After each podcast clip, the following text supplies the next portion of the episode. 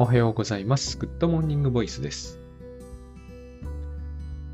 6月23日金曜日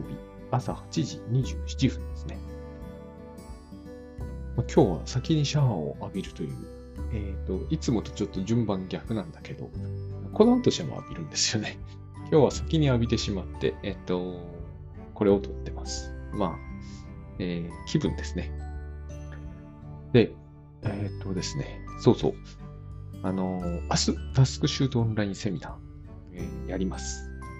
えーっと、明日じゃない、ごめんなさい。明日じゃないね。来週の明日ですね。タスクシュートセミナーですね。明日は、あの TTC というところの、えっと、でやってる、大橋悦夫さんとやってるやつですね。こっちの方を明日は、え私も参加してやります。これは何でしたっけね。えっと、参加する方法はあるはずなんですよ。だから、えっと、もう、締め切りはわかんないですけど、えっと、で、できれば、あの、あれです。確認してご参加いただければと思います。TTC というですね、タスクシュートトレーニングセンターだったかな。タスク管理トレーニングセンターだったかな。えっ、と、ちょっと僕の中ではもうその2つは同じ意味になっちゃうんで、あんまり区別してないんですけど、多分タスク管理トレーニングセンターだったと思いますね。これに、えっ、と、ご参加いただいていれば、無料で毎月参加できるオンラインのセミナーがあると。で大橋さん主催で、私も、え参加して、もう一人ゲストの方なども、え参加することもあって、えー、私、シュートの話を、えがっちり1時間、え聞いて、え質問も答えてもらえると。もうちょっと長かったかな。1時間半かな。はい。えそういうのが明日やります。これは明日ね。タスクシュート私が主催である、単独主催であるセミナーは来週の土曜日ですね。7, 7月1日。はい。で、えっとですね、昨日100チャレ編をこちらで喋りましたね。で、この100チャレ編なんですけども、うん、あ、で、話した内容なんですけど、えっとですね、もしあれいうのが分かりにくいと、昨日の話はそんなに別に分かりにくい話ではなかったと思うんですが、そもそも、えー佐々木の言うタスクシュート論は分からんという場合にはですね、えっ、と、構わないので、えーそれは却下してですね、知恵松崎さんの方のなどを、えっ、と、ベースにやっていただければいいと思います。あの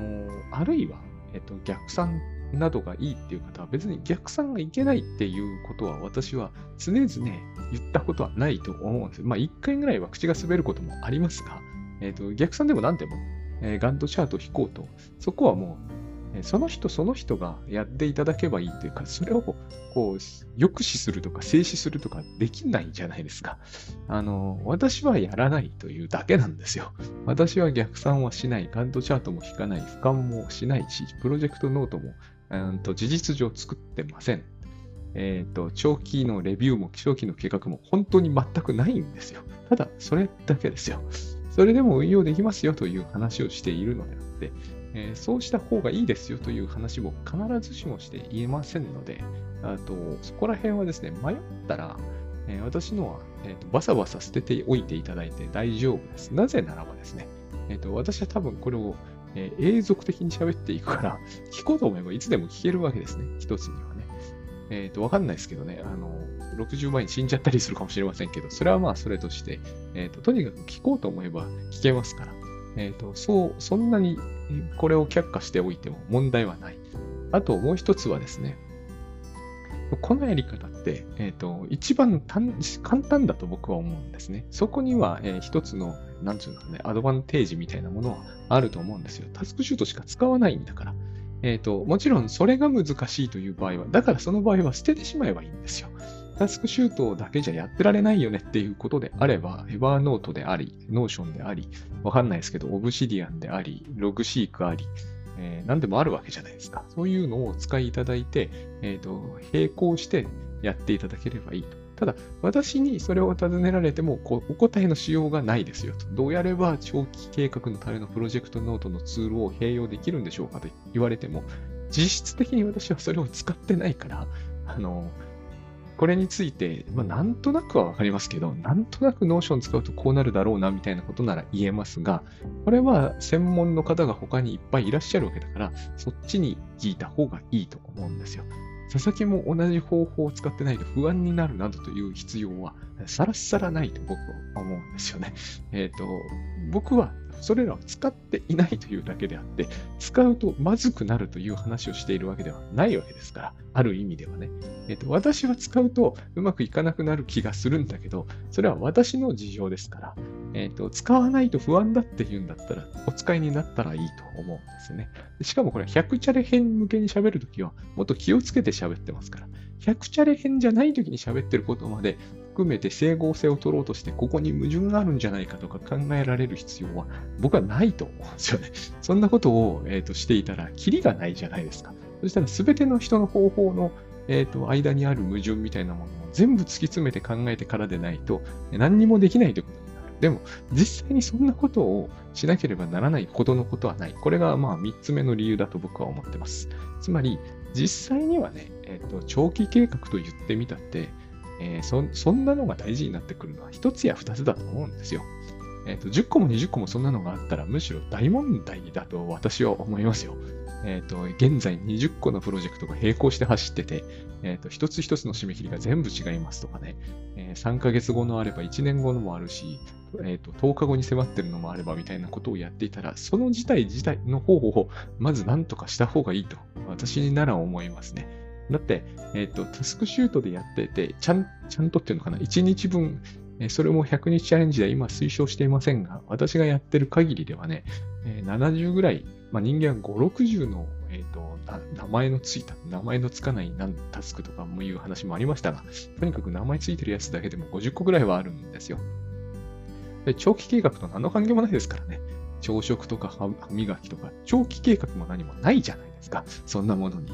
えっ、ー、と、そういうのが大半なはずなんですよ。寝るとか、入浴とか、入浴に長期計画はないですよね。えっ、ー、と、まずこの1ヶ月では、えー、10分だけ入り、次に、次の2ヶ月では、えっ、と、半身浴にしてとか、まあそういうことはできますが、それは長期計画でも何でもないですよね。えっ、と、趣味で勝手に分けているに過ぎない。これことをわざわざ言うことはもうないんだと思うんだけど、散歩とか、えーと、長期計画とほぼ何の関係もないタスクの方が圧倒的なんですよ。ということは、つまり、私の方法だろうと逆算思考だろうと、J 松崎さんの方法だろうと、それぞれがそんなに違ってるわけじゃないんだけど、大橋さんの方法だろうとね、どれをやっても、えーと、大半のタスクの管理に関しては同じようになるはずなんですよ、これが。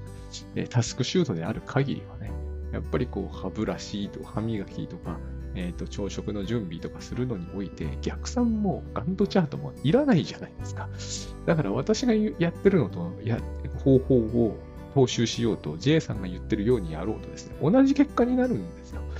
本当にそこで違いが起こるとすれば、3つから5つっていうところだと私思うんですね。そこにえっ、ー、と、どれがベストか、ノーションなのか、エバーノートなのかで、そんなに、えーと、頭悩ませるぐらいだったら、えとりあえずやってみた方がいいと思いますね。えっ、ー、と、どうせ3つか5つの話であり、それ合わせて1時間から2時間の話なんですよ。そんなにですね、そのガリッガリに、え、バッチリガントチャートを引いて、えー、締め切りから考えて、これにきちっと間に合わせなければ生死に関わるみたいなプロジェクトをですね、人間1日のうちにえ50も60も回せませんから、そんなことができるわけがないんですよ。だって、え、ー、と、単純計算してみればすぐこれはわかるんですね。えっ、ー、と、起きてる時間って、まあ長い人だって18時間ぐらいじゃないですか。で、1時間で60分で構成されてるはずなんですよ。これはもう、スクシューと関係ないですよね。1時間は60分で構成されてる。で、長い人でもまあ、19時間起きてるとしましょう。ってことはどういうことかというと、60さっき私やることあるって言いました。60前後やることがあるということは、一つの、えー、タスクに割り当てられる時間はせいぜい19分。これは19時間起きてる人の計算ですからね。えー、19分の20分がいいところなわけですよ。1日20分しかやらないようなことが、えーと、自分の生死を分けるんではたまったもんじゃない。しかも、それだけやることはできないんですよ。今言ったのはすっごい極端な例で、じゃあ、もう私はプロジェクトまみれなんですと。1日50個ぐらいあるんですってことになったら、その1つのプロジェクトにかけられる時間は、まあ、1日20時間起きてる人でも18分ぐらいだってことに、計算上なっちゃうんですよ。たまったもんじゃないじゃないですか。そんなことをやっていたら死んじゃいますか。まあ、普通に考えればプロジェクトが一向に回らないと思いますね。それは、どんな方法を使っても回るはずがないですよ。だって15分おきにこの話って寝食もトイレもほとんどできないという前提にでしている話ですからね。そして、50なりのプロジェクトを15、6分ずつガンガンガンガン回していって、あとは寝るみたいな。で、寝られる時間もせいぜい4時間みたいなね。まあ死んじゃいますよ、本当にそんなことやってたら。だからそうはなってないはずなんです。長くて、多くてもプロジェクトというのは自分ががっちり取り組めるのはまあ、ふた、僕の考えでは一つか二つです。よくてね。三つ四つやってる人は相当大変だと思ってます。で、三つ四つやるのを本当に真剣にどれにも取り組むってなると、四つだったら4時間かかるわけですよ。でもさっき言いましたが、えっ、ー、と、移植、重心食合わせると、えっ、ー、と、私の考えでは17、8時間は持っていかれるので、寝る時間加えてますからね。3食と3食の準備と寝る時間と入浴と加えて、しかも休憩を入れれば17、8時間は優に行くんですよ。本当はもっと生きうる。で18時間に達し達して、えっ、ー、と、なんだ、4つのプロジェクト1時間ずつ4時間でしょ？22時間ほとんどもう残ってないじゃないですか。これは仕事ばっかりしている人の話ですからね。だから、え、ー、と、この考え方を取る限りですね、えー、どの考え方をとっても本当は一緒だと僕は思うんだけど、あの、毎日やることに全、あの視界を集中させる。私はそういう方法に近い、そういう方法なんですよ。毎日というよりは毎分なんだけど、と、え、ー、と、逆算を、逆算なり、え、ー、と、そういうことを J さんが言ってるわけじゃないんですけどね。えっ、ー、と、長期計画なりを俯瞰するという考え方を取ったとしても、えっ、と、そのどっちを採用するかで悩むプロジェクトっていうのは多分2つ程度なんですよ。だから、えーと、それだったらどっちでもいいと私は思うんです。えー、残りの49個はどっちにしてもほぼ同じ方法を取ることになりますから。そういうことです。はい。えー、だから、えっ、と、自分のやりたいようにやりましょう。あの、私の方法、私の喋ったことにいちいち囚われる必要は別にないということですね。で、えっ、ー、と、これがまあ4つか5つ目の理由かも、なんかもうよくわかんなくなってきたんでいいですが、あと6つ目、7つ目の理由、6つ目かな？わかんないけど、の理由として、えっ、ー、と、私はそれは全く気にならないんで、私に以外の人がですね、タスクシュートどのように使っているとか、どう理解しているという話については、私はもう全然気にならない、全く気にならないんで、あの、そのことで私がなんかこう、えー、自分の支持者が増えて嬉しいとか、減って悲しいとかはありませんから、えー、むしろその人がですね、えー、誰の方法なり、自分の方法なり、何でもいいんですけど、で、やって、やって、なんちゅうんですかね、えっ、と、しっくりきてるかどうかだけが大事だと思いますね。こういうものは特に。そして、私の考えでは結局誰のやり方を採用してもさっき言った通り大した差はない。実質的な差はない。だから、え、ー、と、ここにこだわらない方がいいと自分は思うんですよ。本当に。全然こだわらないのが一番いいと思うんですよ。私だって趣味でガントチャートを引いたりしてもいいと思ってるんですよ。あのー、なんかやり方がよくわからないからやらないけど、え、ー、と別に趣味でガントチャートを引くのは全然いいんですよ。趣味でエバーノート使うとか。えっ、ー、と、趣味でログシーク使ってみるとか、全然ありだと思うんですよ。だから、ここにこだわっちゃダメだとむしろ思うんですよね。え仕事進めてるわけじゃないんですから。仕事、僕の考えですけど、これは僕はちょっとそういう風な方向に偏ってるのかもしれませんけど、やっぱり原稿とか本のプロジェクトって言ったらですね、どう進めるかなんて、えまあ、かなり、相当かなり、えーと、言いますから、重要じゃないとは言わないんだけど、やっぱり僕はですね、1文字でも多く書いた方がいい派なんですよ、結局。そういう人間なんですね。だから、この、ポッドキャストとか YouTube とか最近やってませんけど、ノートとかでも全部そうで、毎日やる仕組み作りとかには、本当のところ、あんまり意識回してないんですよね。ポッドキャストなんて、えー、喋ればいいと思うんですよ。だから、あの、1分でも手掛けるという J さんのは、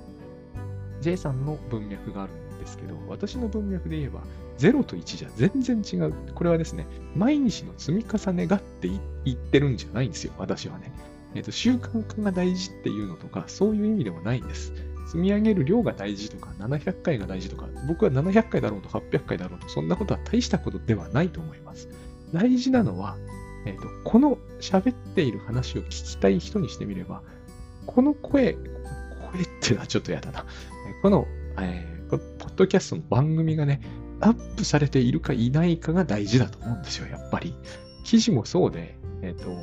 毎日上がってるかとか、えー、穴が開いてないかとか、正直そんなのは発信する側の満足ですよ。と思いますね。私はやっぱり、えー、本当に子供の頃の記憶なんですけどね、これは。あの、好きな漫画が発刊されてない時のあのがっかり感ときたら、やっぱ大きいんですよね。他の人にとってはどうでもいいことなんですけど、代わりに800号記念とか言われても大して響かなかったんですよ、正直。それやっぱり出してる人の気持ちですよね。それはそれで大切だけど、読む側の視点に立ってみれば、あるかないかっていうのがもう分けるわけですよ。だから質をいくら落としてもいいからとは思わないんですけど、やっぱりこう、これに、なんちゅう期待している、なんちゅうんですかね、その、あの、ここはちょっと僕は、倉野平蔵さんと完全に一致してるか一致してないかっていうのをちょっと考えちゃうんだけど、本当は考えなくていいことなんだけど、えっ、ー、と、最高品質っていうことかどうかは、とりあえず置いといて、えっ、ー、と、私がちゃんとできるラインっていうかな、そのミニマムって意味じゃないですよね。このポッドキャストではこういう感じの感覚、感触が得られるはずだっていうのが、えっ、ー、と、繰り返し聞いてくださっている視聴者さんにはおそらくきっとあって、そういうものが担保されている限り数は多いほどいいっていうふうに私は思ってるんです。本もそうなんです。私の中では。えっ、ー、と、最高品質ならもっと数減るだろうなとは思うんだけど、えっ、ー、と、佐々木の本を読みたいと思う人が、佐々木の本とはこういう感じを読後とし読、読中の楽しみとして得られるんだっていう、そのレベルにそのレベルのものが、えーと、世に出る限りは、えーと、考えが少々変わろうと、えーと、何だろうと、数は多く出ていた方がいいと思うし、えー、ともう昔はもうグッドバイブス以降、考え変わったから、前の方引き上げますとかは、私はしない方がいいと思うんですよ。あの、やっぱり漫画家さんの昔の作品とか読むと、僕は好きなのは大半全部集めるようなところがちょっとあったんで、え、ー、と、下手は下手ですよ。えー、と、例えば、あの、最近亡くなっちゃった風雲児たち書いた源太郎さんのとか、初期の作品は結構ひどいものだけど、やっぱ僕はほぼ全部手に入る限り買って読んだんですよ。あの、レ・ミゼラブルとかね、え、ー、と、ホモホモセブンとかね、わけわかんない こと言ってるようですけど、面白いんですよ。私に言わせればね、え、ー、と、彼の絵が載ってる漫画であれば何でもいいんですよ。ある意味。そういう読者もいるんですよ。あれが質が低いから、えっ、ー、と、をこう出さないでおくべきだとは僕は思わないんですよね。だから私は出すんだけど、えっ、ー、と、それは最低品質でもいいから数をたくさん打ちましょうっていうのとも、また僕の中ではちょっと違うんですよ。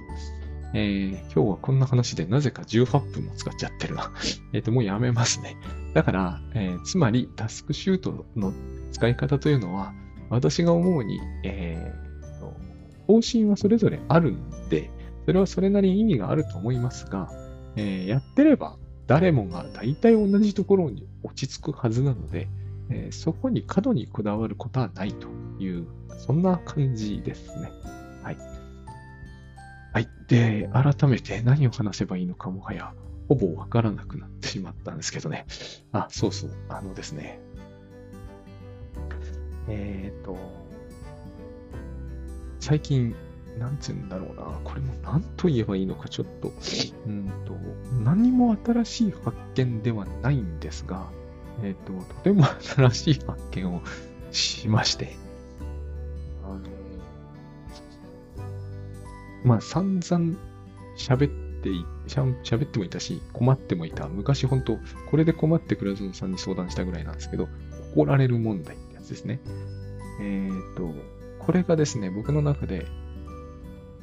まあ、いつの間にか決着していたんですよ。多分。いつしか怖くなくなってたんですよね。うん。まだ静電気が怖いから、これが怖くなくなったということの意味は僕の中では明快なんですよ。つまり静電気は怖いけど、怒られるのは怖くないんですよ。全く怖くないのかって言われるとちょっと考えちゃうんだけど、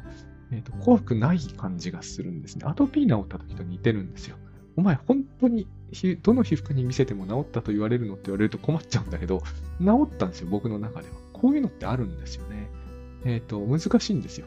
医者の言うことは医者の言うことで、いや、あなたはまだアトピーですよって言われれば、多分それはそれで本当なんですよ。でも私の中で治ったというのも確実に本当なんですよ。こういうことあるんですよ。あのー、まあ、ヨタ話みたいなもんだけど、一応ご理解いただけると嬉しい。で、私怒られるの怖くなくなったんですよ。いつしかね。もちろんそのグッドファイブスのおかげなんだけど、いつなのかって言われるとちょっとこれが答えられないんですよね。いつしかなんですよ。でも、なぜなのかというのは、えっ、ー、と、突然数日前に言語化できるようになったんですよね。なぜなのかも、えっ、ー、と、怖くなくなったんだから分かってたんだけど、えっ、ー、と、なんかこう、なんて言えばいいんだろうな。人に説明できるほどは分かってなかったというのかな。えっ、と、もちろん説明してましたよね、今までもね。あの説明の通りなんだけど、でも、えっと、あ、そうか、だからかっていうことが一応言えるようになった。でも、これも不思議なんですよね。だからさっきも言った通り、何にも新しい発見はないんだけど、新発見があったんですね。これたまたま昨日ですね、ある方にお話しする機会を得たので喋ってみて、どうだったかなみたいな感じはあるんだけども、昔から言ってることと違いはないんだけれども、でも、えっ、と、もっとこう、なんつうんだろうな、間違いなくこうだという、えー、確信を持って言えるようになったというところが新しいのかな。えっ、と、確信は今までもあったんですけどね。あったんだけど、えっ、と、昨日のような確信を持って喋れてはいなかったなということを喋ってみて気づいたみたいなところがあります。でも、ここ数日喋ってることの内容と多分ほとんど変わらないんで、そこがね、非常にこう、この発見のどこが新しいんだろうっていうのはあるんだけど、私の中で、えっ、ー、と、信じては、信じていたことが確信に変わったみたいな、そういう変化ですね。信じることと確信はどう違うのって言われると困るんですけどね。困るんですけど。うん。あの、ぐちゃぐちゃ言ってるんで、えっ、ー、と、結論から言いますと、つまり、私は非難されるとか怒られるということが、やっぱりあると思ってたんですね。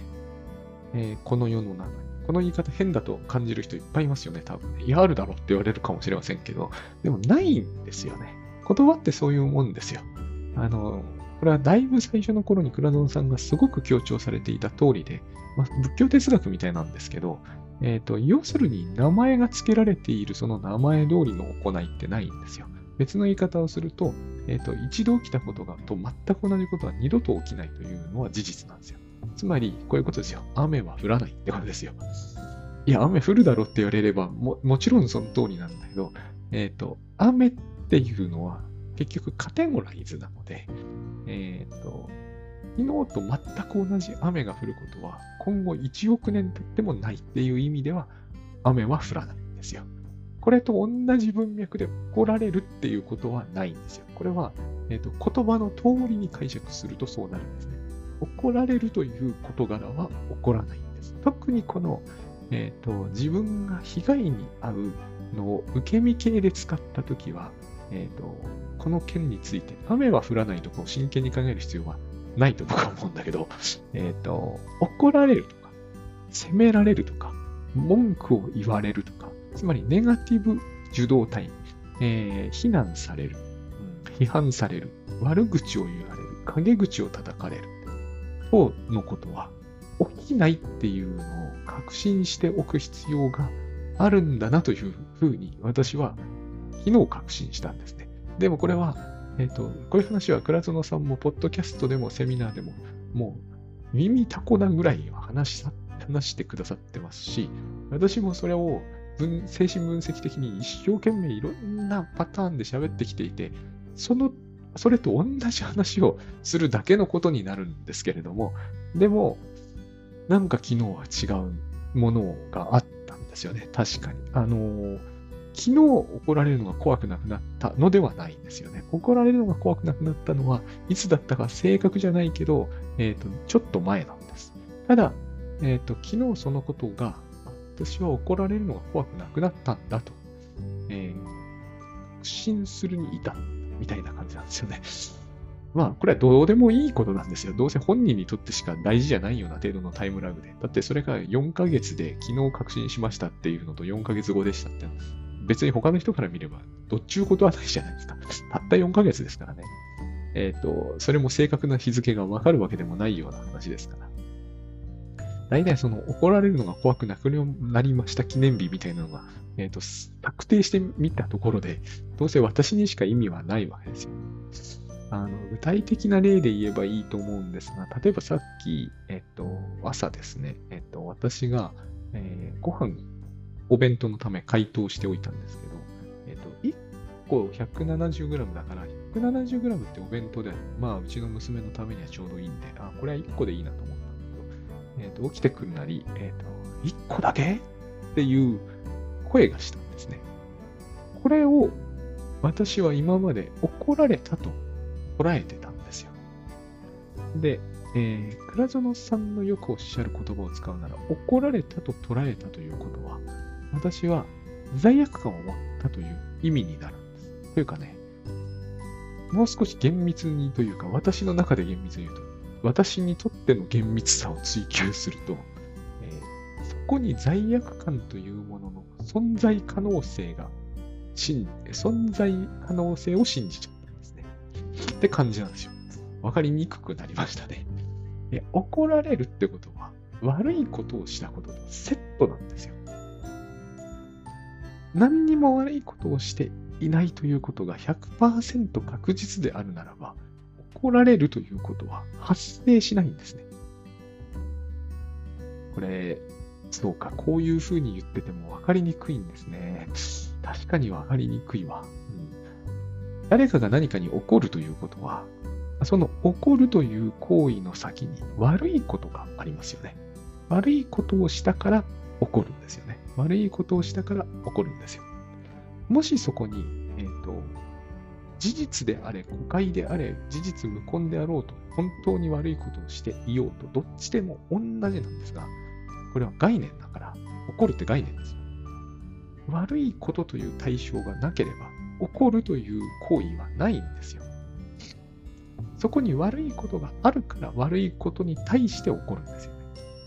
起こるの目的語って悪いことしかないってことなんですよ。だから悪いことというものがこの世になかったら、起こるという行為もこの世から消えてしまうんです。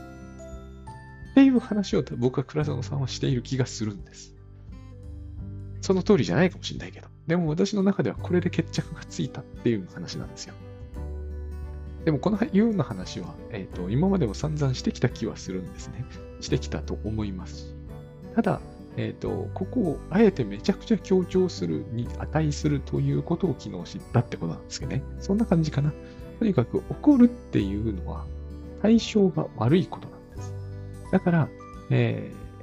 ー、罪と罰は人が作ったもので、罪悪というのは人が作ったものですっていう、つまりこの世にあったものじゃないんですっていう観点を取るならば、怒るってことは消えてしまうんですよ。だから私は怒られるってことは、え、ー、と、その文脈に沿う限りないんですよ。私が悪いことをしたと全く思わなければ怒られたと思うこともできないってことなんです。言語の性質上っていう意味ですね。うんと、これね、昔、甘えの構造の土井武雄さんが邪魔で全く同じことを言ってたんですよね。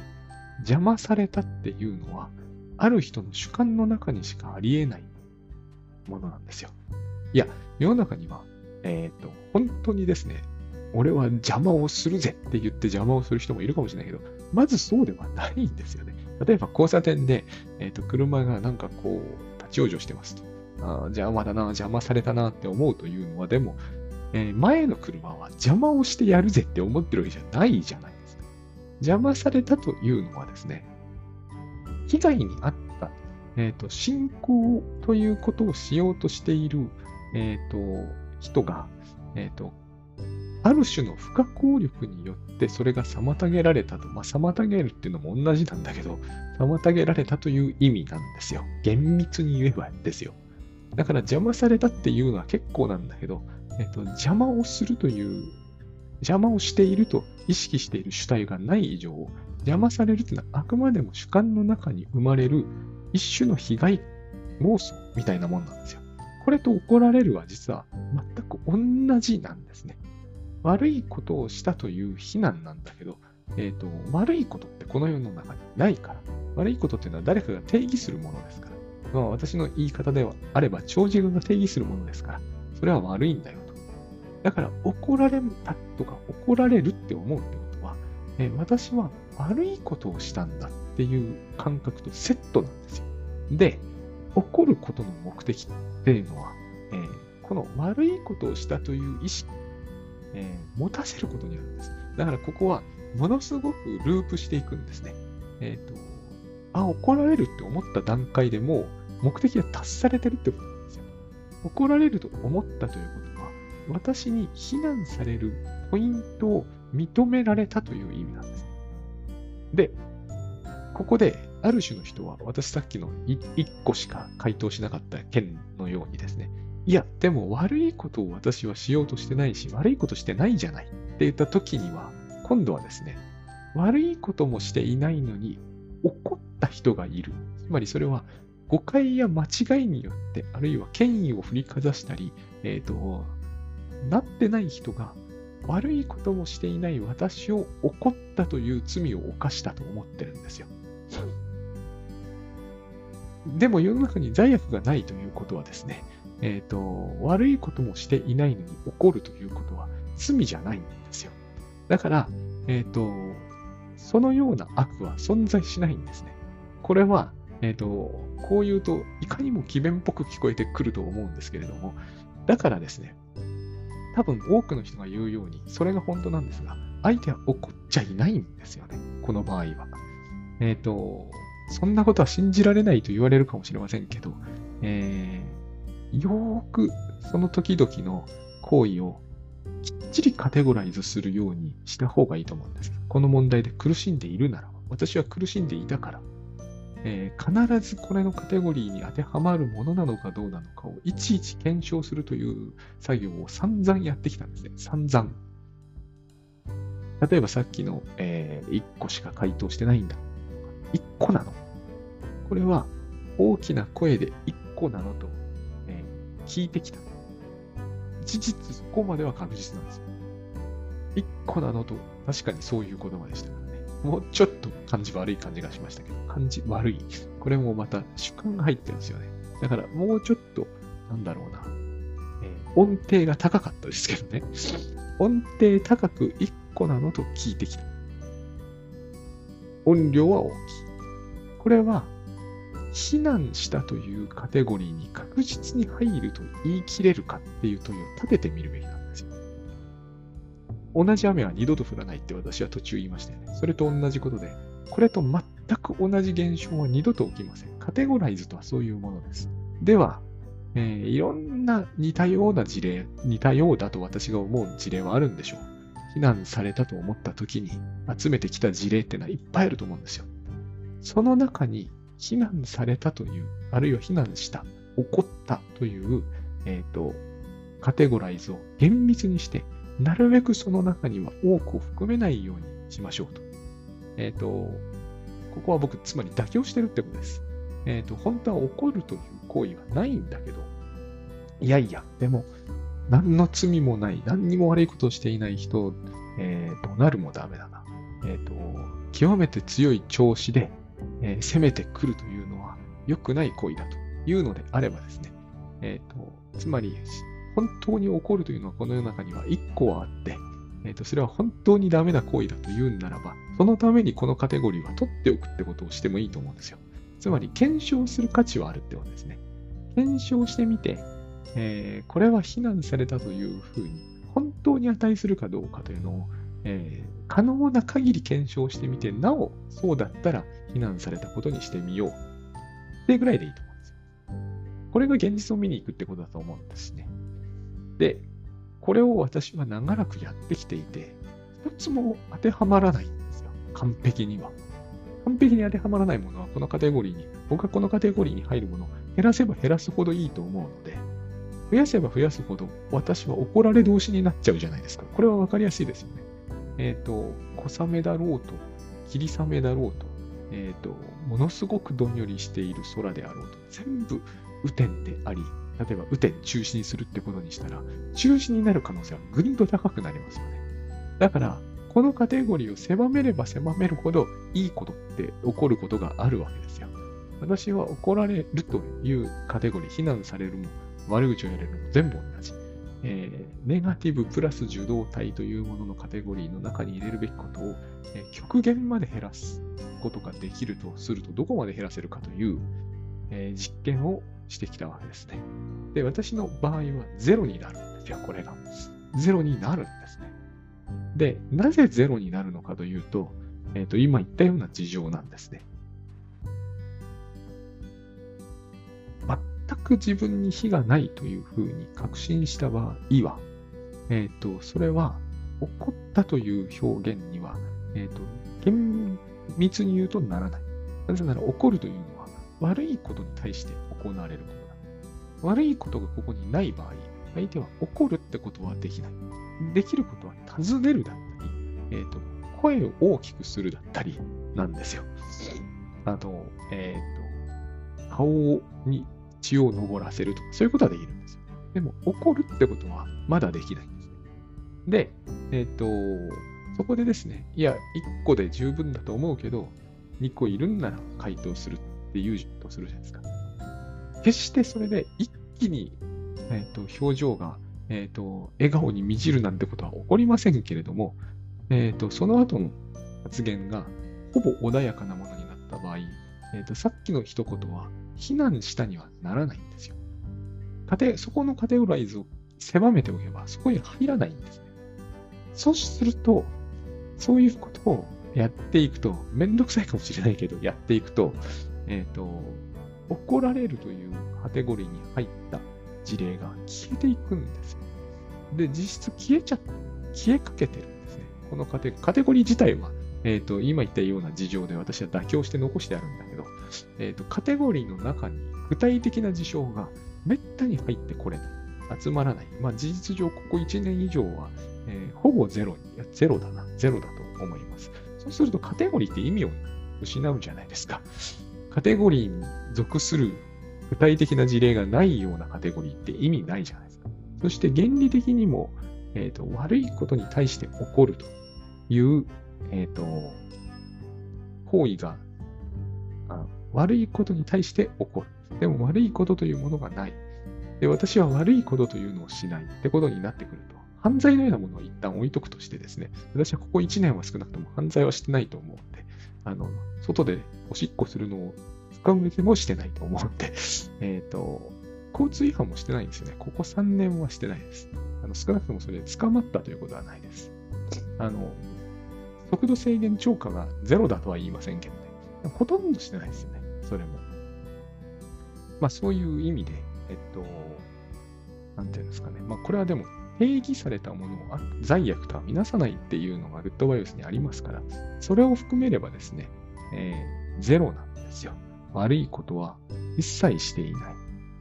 悪いことというものがないですか？ないわけですから。極力ないというふうに考えるならばですね、えっ、ー、と、ゼロになる。失策とか失敗もないわけですよ。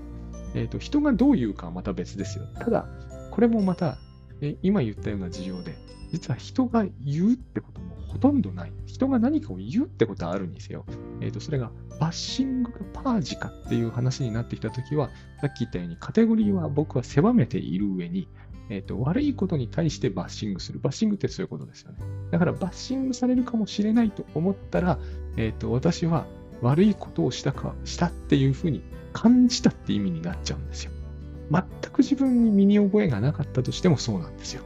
なぜならばバッシングとは悪いことに対して向かうものだから。私がバッシングを受けるかもしれないと思った時には、えーと、身に覚えはなくても私は架空の悪いことを自分がしたと思い込んだって意味になるんですよ。これはとても馬鹿げているじゃないですか。だからこれをなんとか、えー、倉園さんに言わせるとガッツでやめるって話になるんですよ。で、もう一つは、覚えがないのにバッシングをするっていうのはどうなのって話なんですよね。最最後に残るのはこれなんですよ。で、この時にそれがバッシングなのかどうなのかを、えーと、ちゃんと見ていく。問い合わせだったりする。勢いがついてるかもしれないけど、問い合わせだったりするかもしれないし、えっ、ー、と、単に声がでかいだけかもしれない。あるいは、えっ、ー、と、その後の怒りというものを私が予測しただけなのかもしれない。これもとても多いんですよね。え、ー、と、ここで下手なことを言うとこの人は怒り出すみたいな。ここで下手なことを言うと怒り出すっていうのがまさに、え、ー、と、さっき言った通りの図式になってると思うんですよね。下手なことというものを私が、えーと、認めてしまったからそういうことになるんですよ。そういう、えーと、解釈になっちゃうんですよ。ね何を言っても下手なことじゃないんですよ。だったら相手が、えー、次に言ってくると、え、ー、と、土星とか罵声ではないんですよ。あくまでも、えっ、ー、と、興奮した上に、上で大きな声が出たっていう話なんですよ。興奮した上で大きな声が出たということは、えー、罪悪じゃないですよね。多分。私の考えでは罪悪ではない。それはうちの娘でもやりますからね。興奮して大きな声出すってことね。こういうふうに追っていくと、えっ、ー、と、誤解で怒られる、誤解で怒り出す罪っていうものも、この世で犯す人はほぼいない。ちなみにこれはですね、えっ、ー、と、ほぼいないなんて言ったところで、で信じがたいよっていうケースはいくらでもあると思うんで、だからこそ自分の身の回りの事象、現象は自分で全部検討していく必要があるんですよ。ここで私はですね、残る、えーと、選択は2つだけになると思うんですよ、最終的に。そんないちいちめんどくさいことはやってられないっていう場合はあると思うんですね。僕はやったんですけど。それはこういうことですね。えっ、と、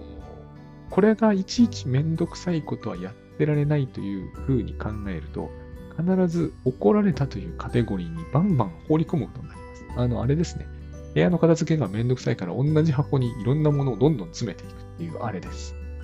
いろんな事象、ちょっと大きな声で問い合わせが来たとか、えーと、ちょっと厳しい目で見られながら喋られたとかを全部怒られたというカテゴリーに入れれば、怒られるということはものすごく増える。それでもいい、めんどくさいからっていうのは選択としてありだと思うんですよ。いちいち部屋の片付けの時、おもちゃとプラスチックと書類を分けるのはもう面倒でやってられないから全部同じ箱に入れて、その他って書いておく。